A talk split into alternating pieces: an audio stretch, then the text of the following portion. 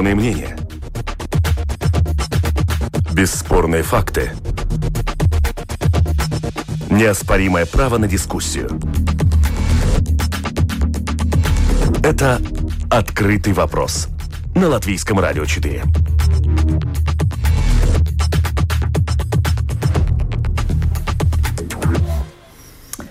Добрый день, уважаемые радиослушатели. Меня зовут Анна Строй. И сегодня программу «Открытый вопрос» веду я.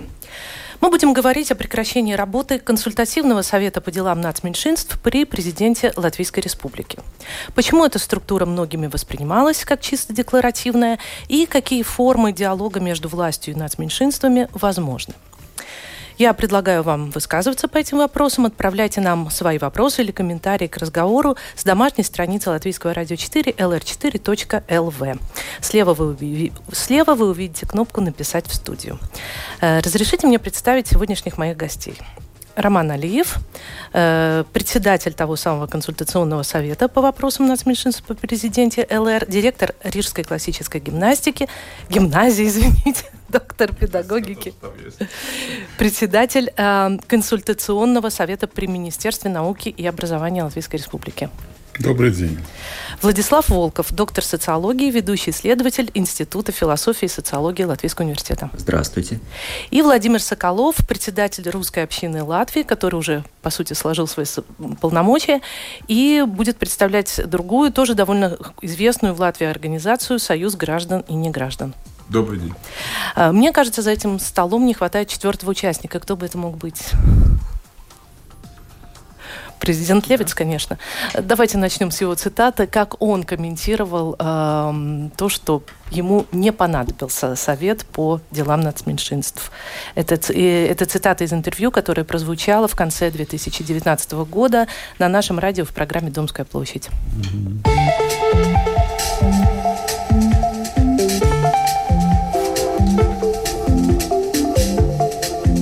От первого лица за 30 лет жизни в независимой, демократической, независимой латышской Латвии многие меньшинства стали частью латышской нации и перешли на латышский язык общения, но в то же самое время сохранив свою традиционную принадлежность к другим национальностям. В этом контексте какой вы видите роль консультативного совета по делам национальных меньшинств при президенте Латвии?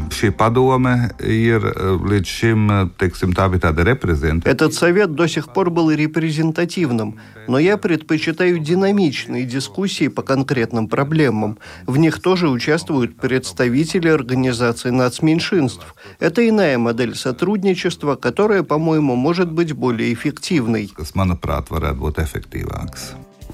Роман, вам вопрос. Как вообще произошло то, что э, совет был закрыт? Вам прислали какой-то официальный документ или как?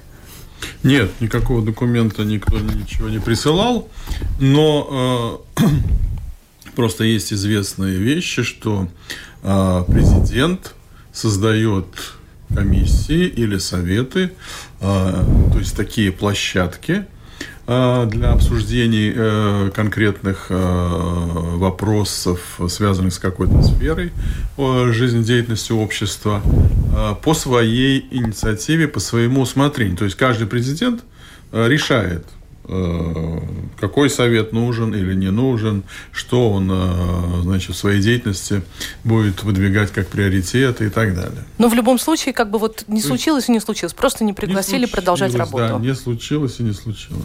А с нами Владимир Соколов. Э, вы решили разобраться и, по сути, сделали журналистскую работу, послав запрос в канцелярию президента. Да? Почему вы это сделали, что вам ответили? Э, дело в том, что консультативный совет он традиционен был при всех президентах, насколько я знаю. С 96 -го года он Ульманиса, да? Угу.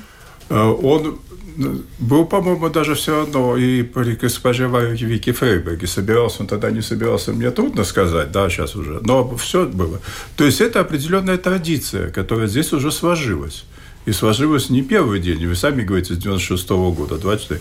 И тут я просто помню, что последний раз даже обсуждение было дать или не дать не, э, детям не, не граждан полностью сразу же по рождению, это в том числе обсуждалось на консультативном совете, я помню, да. Выдвигалось. Выдвигалась даже эта инициатива. Потому что я предложил президенту Вейнису эту идею, это, предло... это обсудить эту, эту идею и предложение на консультативном совете. И именно э, в то время президент Вейнис совершенно, э, я бы сказал, очень позитивно оценил и поблагодарил меня за такую идею, и она была обсуждена и поддержана полностью. И да, это огромный успех. Президентом и Это огромный успех и да. президентства Венеса, и... Это ушло Сейма. в парламент, и Сейм принял. И...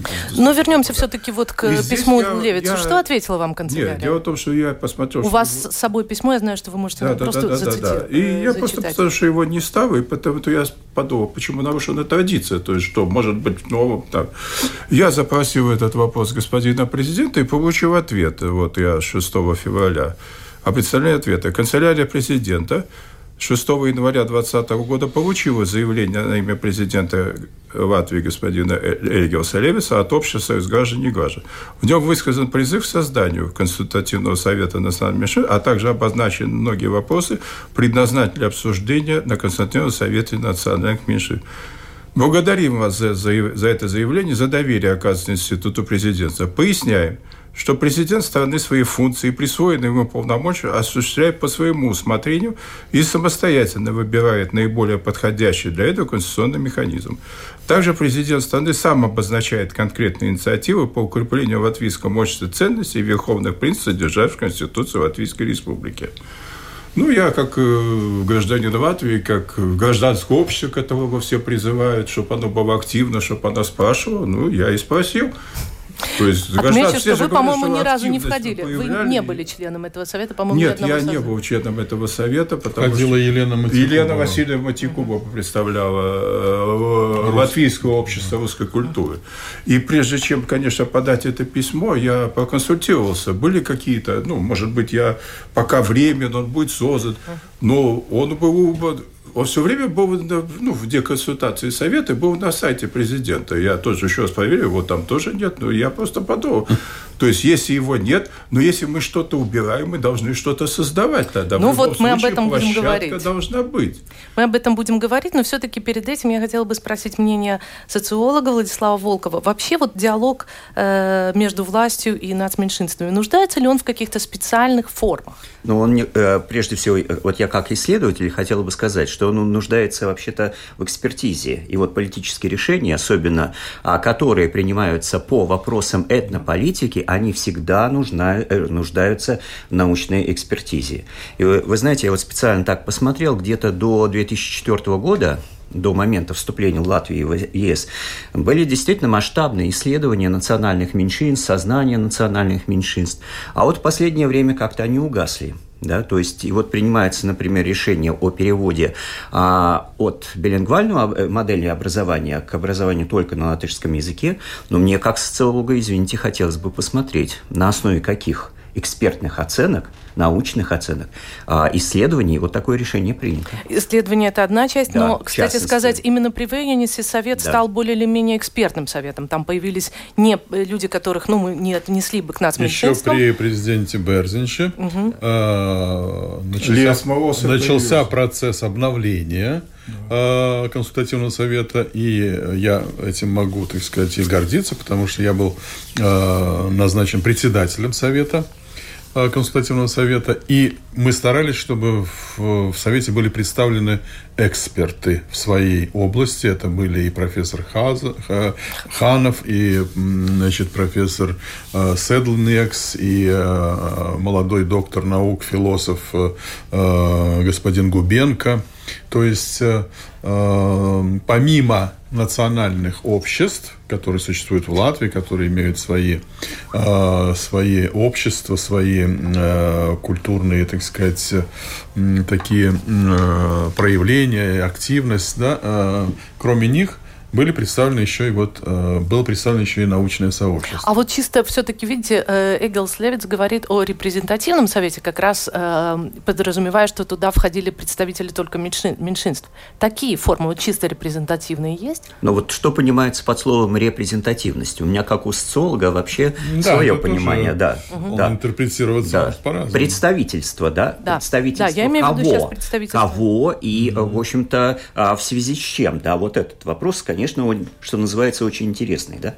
Вот, и поэтому, естественно, хотелось бы, чтобы, если был бы такой а, совет, и вот как я его сейчас услышал, в частности, да, мнение господина президента, хотелось бы, конечно, чтобы были дискуссии, но именно в полноценные дискуссии тех людей, которые действительно представляют а, самый многообразный спектр латвийского общества. А вот как мы могли бы ну, выявить, достучаться до людей именно нац, э, э, принадлежащих к меньшинствам? Потому что, хотя эта тема вроде сейчас перестала, как и вы отметили, быть э, в повестке дня, э, все-таки ведь это была возможность донести мнение тех, кто не представлен, например, гражданскими, чисто политическими формами. Э, вот э, я не думаю, что э, на самом деле, мне кажется, мне кажется, это моя интерпретация, президент хотел сказать слово декларативный. Когда мы говорим декларативный, мы подразумеваем плохо работающий, созданный только для фасада. Я это услышала, возможно, я ошибаюсь. Но вот все-таки, если мы покончим с этой идеей репрезентативности, она могла бы работать в Латвии? Нет, она могла бы работать, если бы ответственные акторы или люди, группы, которые принимают решения или, по крайней мере, стремятся участвовать в политическом процессе или общественном процессе, они бы заявили о своей бы позиции, например. Да? То есть вот, теоретический то, совет, я... где были бы, например, представлены точно вот, украинцы Латвии, русские Латвии, белорусы, татары и так далее, он имел бы смысл? Это да, и в том числе и профессиональные сообщества, в том числе и социологи, и политологи, и так далее, да, или, например, а, организации, которые представляют русистов, например, да, вот тех людей, которые отражают так или иначе очень важные аспекты а, вот э, нашей палитры образования. Ну, с другой стороны, может быть, для этого и не нужен совет на президентском уровне. Может быть, ассоциация или вот, допустим, общественная организация, которая посылает свои да, запросы. Да, вполне возможно. Но вот то, что я вот сказал в самом начале, что у нас не очень такая была сильная экспертиза, да, но я, кстати, заметил, вот, например, вот сейчас вот на Владимира Соколова я как раз смотрю, да, а вот общественные организации, в том числе, которые а, представляют а, национальные меньшинства, вот, на мой взгляд, они очень-очень редко а, выходили вот с этой инициативой, такой вот масштабной масштабной а, экспертизы того, что же на самом деле желают э, национальные меньшинства. И какая связь между вот этими желаниями национальных меньшинств и ожиданиями общества в целом. Ну, три вопроса, которые я подкрепил в свое письмо, они и выделили. Те вопросы, которые они все время. Давайте Вопрос не граждан на муниципальных выборах, вопрос о статусе русского языка выше иностранного и вопрос о том, какие русские школы все-таки могут быть. Потому что я помню, правильно господин Алиев сказал, в 2003-2004 году, когда был по билингвальном образовании, вы помните, профессор Масло, сколько было дискуссий в САИМе, везде, о том, что билингвальное образование – это шаг вперед, что от монолингвизма на русском, билингвальное, это трилингвальное образование – это будущее Европейского Союза. И, честно говоря, все убедили, практически все согласились на этот компромисс. Но а потом вдруг мне... происходит, что от билингвального это плохо, мы уйдем на монолингвальное, но на латышском языке. Простите, мы тогда, я понял, что это будет компромисс, который всех в образовании всех устраивает, и со временем все, как говорится, старшее поколение, может быть, так и не выучат до конца, но все остальные будут знать, и эта проблема исчезает. То, что статус русского языка я подкрепляю цифрами, о, вы видели там, да, о том, что больше половины проголосовавших на референдуме, это не, не новые и граждане, а те граждане, которые потомственные. Ну, и плюс 22 рекомендации, которые я подкрепил, вопрос, да, да, которые не граждан права голоса на муниципальных выборах. Дело в том, что и до сих пор этого нет, несмотря на то, что в Эстонии они голосуют с 93 -го года. Э, я хочу задать вопрос господину Алиеву. Вы довольны вообще э, результатами диалога именно о переводе э, школ нацменьшинств на государственный язык? Была ли эта дискуссия в Совете? А, понимаете, я именно о Совете. Не будем очень широко, потому что это иначе мы уйдем только и будем обсуждать только эту тему. Ну, Совет э, прекратил свое существование. Нет, до него.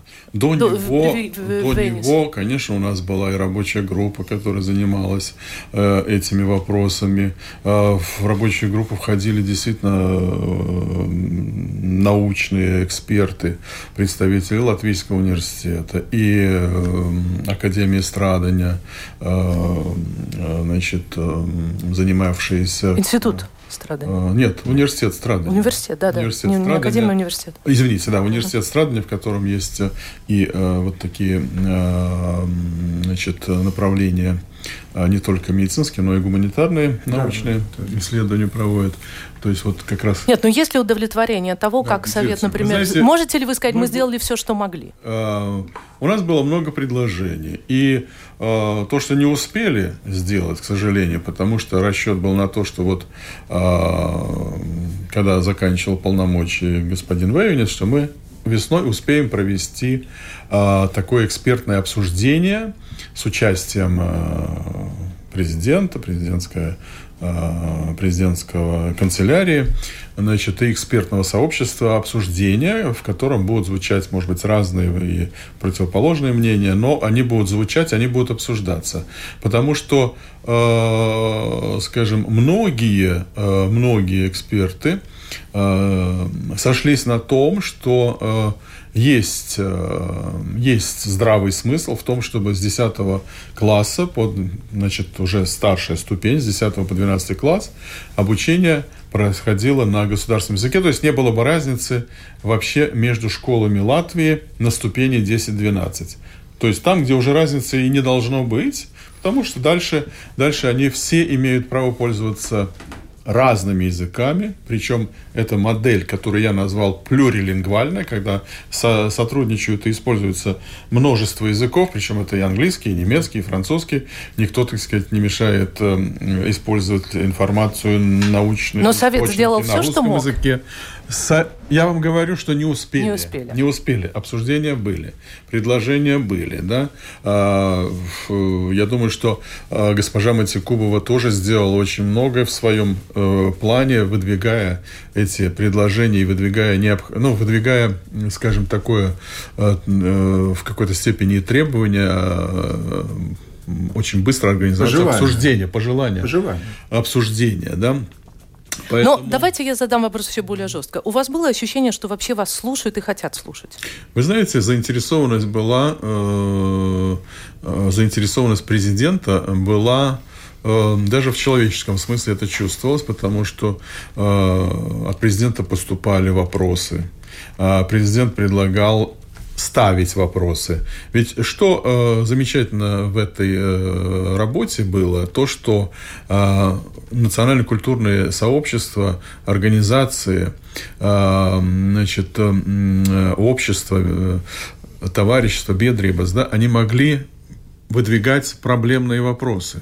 Как быть с финансированием? Как э, Консультативный совет мог поставить этот вопрос, и приглашались представители Министерства культуры, которые занимаются э, управлением вот этим, этим процессом в плане поддержки государства. Это и финансирование в определенной степени а проектов. Да, да проектов, ну и сами деньги на эти проекты, да. которые предлагаются э, в конкурсном порядке э, осваивать культурным национальным обществом. Понимаете, это такие взаимосвязанные все вещи. Кажется, что а, ну, что они там собрались э, поговорить, поговорили, но президент был в курсе, он интересовался, ему ставили эти э, проблемы, перед ним ставились эти проблемы. А по-вашему, Витюнис был самым э, внимательным президентом к нужным? Я могу сказать, что э, и Андрис Берзинч, и, э, и Раймонд Вейонис, но перед этим я не был председателем, но я знаю, что и при господине Валдесе Затлерсе тоже в Совете были и дискуссии, и предложения обсуждались. Но, во всяком случае, что я э, могу отметить? предложение о детях неграждан прекратить этот, значит, позор и остановить, остановить этот конвейер, это предложение, вот я его озвучил, я очень этим горжусь. Я очень рад, что это было поддержано со стороны э, консультативного совета. Э, все были э, единодушны в этом. Э, и рабочая группа предоставила очень хороший материал с огромным ресурсом исследований, которые проводились по этим вопросам, как раз таки, о чем Владислав упоминал. И вот этот вот весь э, пласт, этот э, э информационный, экспертный, он помог всем утвердиться в этом мнении. Да? Помимо этого, ведь ставились вопросы и дальше. Я предлагал подумать и о людях старше 70 лет. Потому что... Об их а, натурализации как бы без экзаменов, да? О натурализации по желанию, но без экзаменов, да.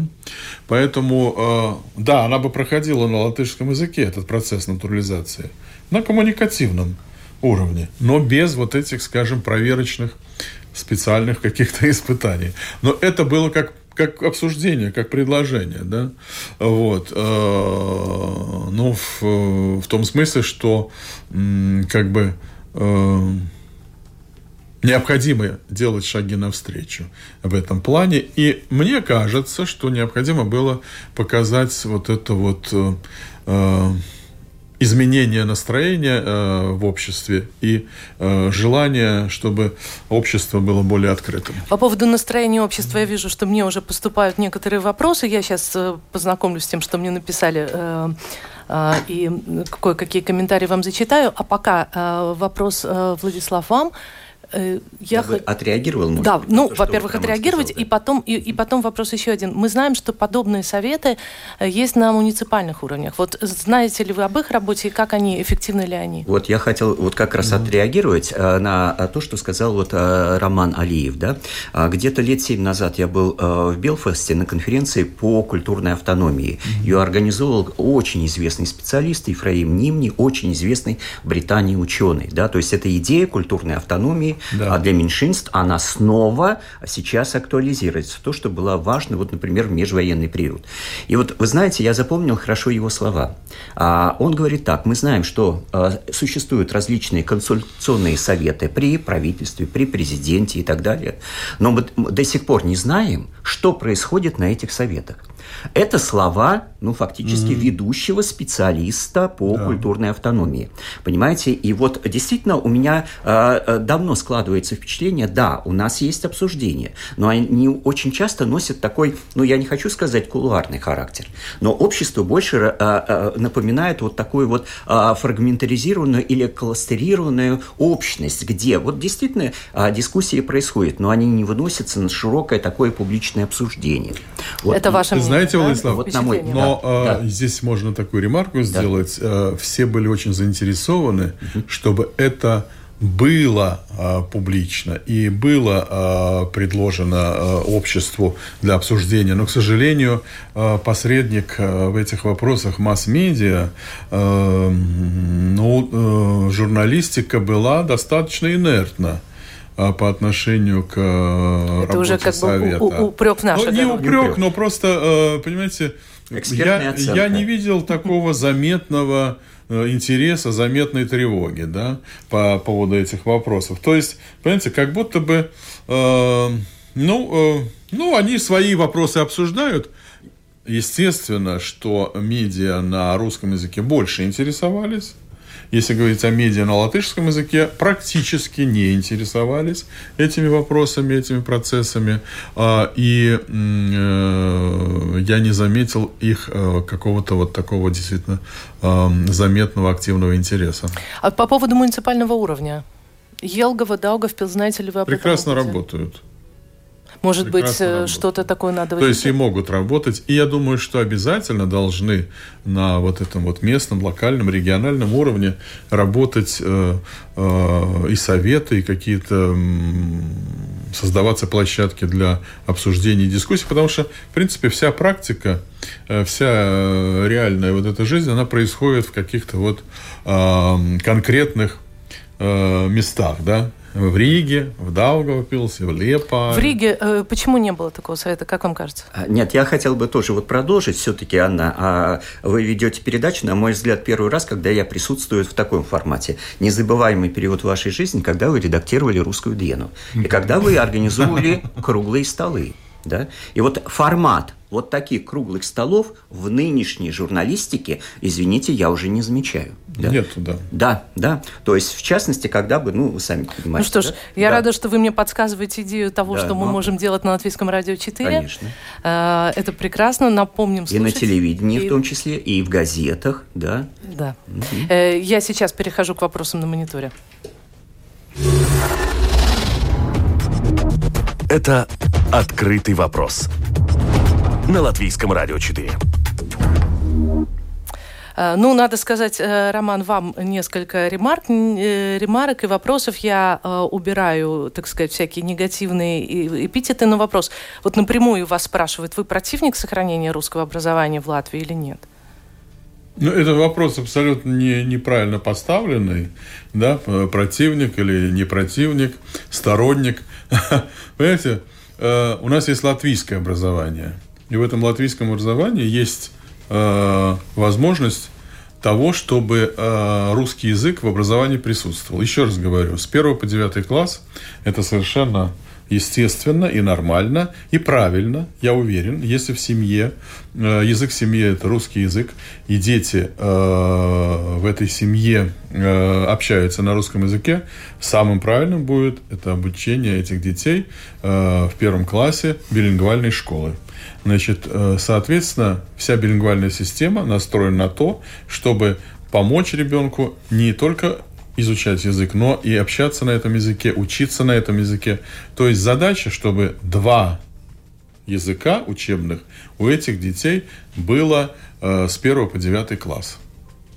Поэтому, да, сторонник русского образования, да, я практик, и поэтому, э, ну, не только как практик, но и как доктор наук, который э, разрабатывал концепции творческого развития, могу сказать, творческое развитие способностей и э, возможностей детей, потенциала детей происходит, если этот потенциал востребован. Если востребовано, чтобы на разных языках дети могли учиться.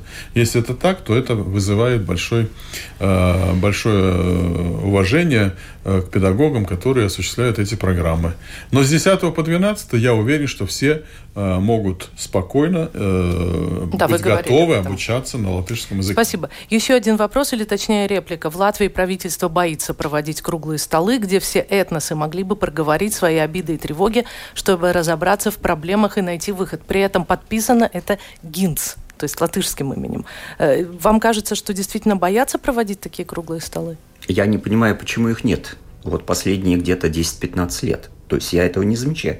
А есть конференции, где люди достаточно откровенны. Но информация о таких конференциях, да, она, в общем-то, публичная. Я должен сказать, что все-таки президент Левиц провел э, такую достаточно представительную широкую дискуссию, на которую он пригласил э, значит, представителей разных организаций, по-моему, и разных национальностей и так далее, а, на которые обсуждались проблемы национальных меньшинств. Но была возможность с рабочим группам представить какие-то блоки своих вопросов.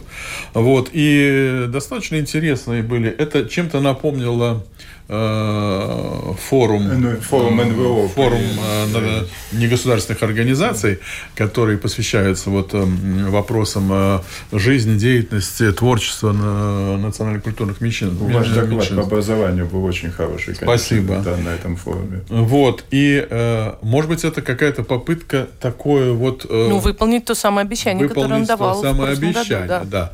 А, и мне кажется, что в принципе, а, опять же, к сожалению, э, интерес со стороны СМИ, масс-медиа был абсолютно незначительный. А, во-вторых, конечно же, на мой взгляд, должны, э, должен расшириться этот круг экспертов и возможность давать экспертные оценки, которые подкреплены, я полностью согласен с коллегой, господином Волковым, что должны быть исследования на горячие такие, ну, актуальные вопросы и темы. Ну, одно из них образование, не гражданство, о котором э, упомянул Владимир. Мы выиграли э, э, битву за детей не граждан, но все-таки действительно еще э, не граждан остается много. А вот как раз вопрос, э, ну, своего рода экспертизы или определений. Опять же, реплика скорее, а не вопрос. Принудительная ассимиляция ООН определяется как геноцид населения со всеми вытекающими отсюда последствиями для Латвии. Ну, мне кажется, здесь совершенно с, неправильно вообще сведены в кучу все, все понятия. Геноцид не определяется как принудительная ассимиляция, насколько я знаю. Ну, может быть, вы э, сможете дать свою короткую, очень короткую дефиницию. Нет, так, ну, то, что, что такое принудительная ассимиляция, геноцид и э, является ли ситуация в Латвии не, не, не, Геноцид – это действительно уничтожение а, этноса фактически. Да? Физическое уничтожение. Конечно, конечно. Не будем да, путать, ассимиляция, уважаемые слушатели. Ассимиляция это при, э, предусматривает прежде всего различные там формы реформы, да, а, чтобы, ну, так скажем, а, меньшинства фактически полностью утрачивали свою культурную идентичность, да, и растворялись, ну, так скажем, в большинстве, да, но там существует еще очень много всего негативного. Но дело в том, что давайте, в общем-то, ну, как-то больше к нашей тематике. Именно. Да, да, да. Но в Латвии, ну, это вопрос да. слушателя, в Латвии Я происходит ассимиляция на, или интеграция? Виду, что имел в виду слушатель, я хочу ответить. По четвертому пункту понятия геноцида там есть насильственный перевод языковой группы детей из одной в другую. Да, да, да. Это четвертый пункт понятия геноцида. Скорее да. всего, ребенок, в смысле, э, комментатор имел в виду именно этот четвертый пункт, да. что, невзирая на желание родителей и всего, его принудительно переводясь на латышский язык, переводят эту группу населения из одной да. этнической группы в другую. Владимир, я хотел бы здесь... И он имел в виду, скорее всего, это четвертый Возможно. Ну, мы не Хотя, знаем, насколько да, это применимо, да. это вопрос дискуссии. Да, Владимир, Имея такая... русские детские сады, да. русские да, школы. Да, да, мы да. все прекрасно знаем, что в Конституции 114 статья гарантирует меньшинствам право на сохранение своей идентичности. Но вопрос о чем? Вопрос в качестве, в объеме то, что признает государство. И вслед, вот в частности, за этой статьей у нас же не разработано законодательство. Вы понимаете, поэтому вот эта часть Конституции, она фактически носит такой декларативный характер. Она эта часть не была принята и в 22 году, если помните. Она должна была быть принята. Нет, вот эта часть Мне Конституции... Кажется, я хотела бы вернуться к вопросам. Мне да. кажется, что очень важно и э, что абсолютно недостаточно. Вот мы говорили о, о необходимости и недостаточности дискуссии, э, диалога, обсуждения. Мне кажется, абсолютно недостаточно. Это, э, конечно же, обсуждение, в какой-то степени даже информирование, э, честное информирование э, общества, родителей, учеников, всех, кому это интересно. О чем? О том, что как происходит э, э, обучение детей э, в начальной школе, как происходит обучение детей в основной школе, что это означает билингвально, как это билингвально выстраивается, какова роль учителя, какова роль родителей, что мы здесь можем совместно предпринимать и делать для сохранения своей идентичности культуры. Я считаю, первейшим является... Э, Условия? в которых дети, дети могут получать свои представления о родной литературе. Ну, в данном случае будем говорить о, о русской классической. Да, но все-таки мы еще раз театре. давайте Если давайте это сделаем... в школе происходит, то мы не можем говорить не, о принудительной не, не можем говорить о какой-то ассимиляции. Но с другой стороны необходимо, чтобы э, была вот это э, значит, настроена такая э, такое доброжелательность и взаимное сотрудничество э, всех участников этого процесса. Я все-таки хочу задать еще один вопрос. ожидать. Я хочу озвучить еще один вопрос, но тоже, если можно, ответим на него довольно коротко, потому что время нашей передачи стремительно э, идет к концу. Угу. Национальные меньшинства не имеют проблем. Только русское национальное меньшинство желает возврата в СССР. Больше никому проблема не интересна, считает Вадим. Э, может быть, На мой взгляд, Владислав. это как раз вот недостаток. Честно говоря, ну я негативно не могу комментировать, но мне кажется, это действительно, как сказать, э, утверждение построено на неверной экспертной оценке. Вот если Я целом... как, как директор да. гимназии да. каждый день сталкиваюсь, вернее, э, все время как бы нахожусь внутри э, такого небольшого, но гимназического сообщества, где учатся старшеклассники э, в 10, 11, 12 классах, такого настроения назад в СССР, они даже представления об этом не имеют. А у других да, нацменьшинств могут быть проблемы? могут Есть быть проблемы? у их прадедушек и бабушек, и прабабушек, скорее всего, угу. да, может быть, у дедушек и бабушек. Но, но не у молодежи. Но не у молодежи, даже у родителей. Какие могу... еще проблемы могут быть у других э, нацменьшинств, если вы знаете, если кто-то из вас может ответить? По другим? Ну, не знаю. Здесь же, здесь же как кто себя чувствует, понимаете? Хорошо. Правильно? Проблема это... общая. Это да. гражданская активность. Да. Есть... Это гражданская позиция. Это желание э, и, или нежелание участвовать в, э, в этих процессах и в политических, и в, в, в социальных. Э, то есть это инертность иногда, да, которая не позволяет, в общем-то, э, переключаться на что-то другое, на что-то новое. Э, то есть очень много такого, что связано непосредственно, как мы уже и говорили, с тем, как на местах, в конкретных городах, в конкретных районных, может быть, э, городках живут, э, живут представители национальных меньшинств, как там осуществляют свою деятельность их маленькие эти э, культурные общества. Ну вот я вижу, что э, как раз наши э, слушатели оживились, вопросов пошло много, мы действительно не успеем на них ответить в рамках этой программы, но я скопирую вопросы, мы подготовим другую программу, вернемся к теме, и все-таки мы видим, что вопросы образования не сняты с повестки ну, конечно, дня. Да. И в плане информирования общества, и, наверное, в плане того самого диалога ну, власти и Политики еще подогреваются эти вопросы, да? Да. А... Итак, я надеюсь, что все-таки э, Эм, то обещание или, или то направление деятельности, о котором говорила Эгил Левец, э, организация широких общественных дискуссий будет продолжаться. Э, наверное, На эта дискуссия будет и по вопросам надежда, надежда да. и запрос, как мы видим. Вот, будет, э, наверное, на это и желание и средств массовой информации активно в это включиться. А наша сегодняшняя программа, к сожалению, подошла к концу. Эм, я напомню, свои, еще раз представлю своих гостей.